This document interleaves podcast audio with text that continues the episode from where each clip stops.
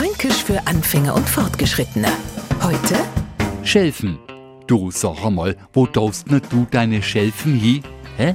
Dazu müssen die erst einmal wissen, was das ist. Und das Verblüffende ist jetzt, dass nicht bloß der Mensch vor Aussatz keine Ahnung hat, sondern sogar mancher Franke in den Kopf schüttelt. Kleiner Tipp. Nehmen Sie mal ein kochtes Ei und schälen es und schon haben Sie es mit Schelfen zu tun. Alternativ können Sie auch einen Apfel, eine Kartoffel oder eine Orangen nehmen.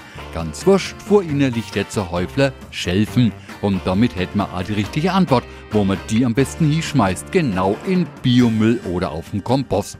Damit auch in diesem Fall der Neufranke ordentlich Müll trennen kann, sei auch ihm erklärt, Schelfen sind, egal vom Obst, Gemüse oder von Eiern, die Schalen.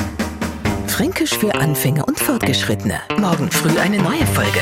Alle Folgen als Podcast unter radiof.de.